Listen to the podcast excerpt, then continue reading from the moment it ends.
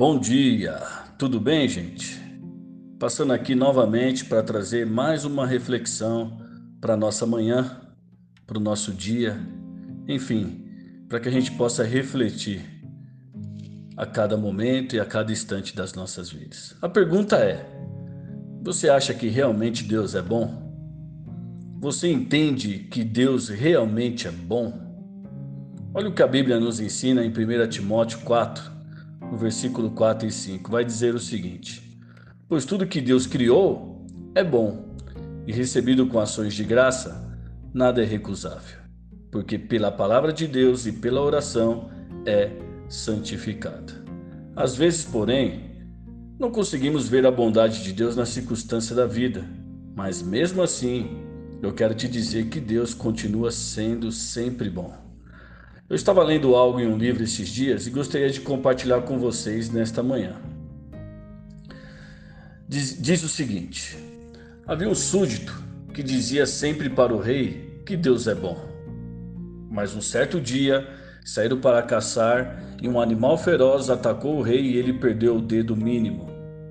O súdito ainda lhe disse: Deus é bom. Furioso o rei mandou prendê-lo.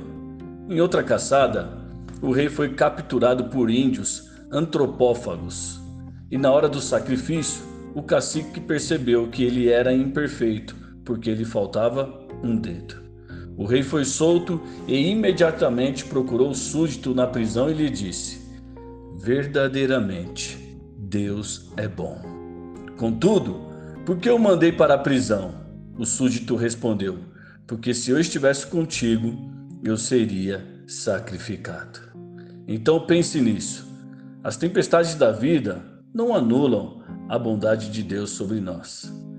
Não haveria o arco-íris sem a tempestade, e nem o dom das lágrimas sem a dor. Só conseguimos enxergar a majestade dos montes quando estamos no vale, e só enxergamos o brilho das estrelas quando a noite está escura.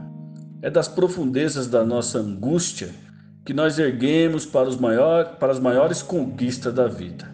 Então, neste dia, eu te encorajo em ver a bondade de Deus em tudo que você fazer e falar para pelo menos umas três pessoas: Deus é bom.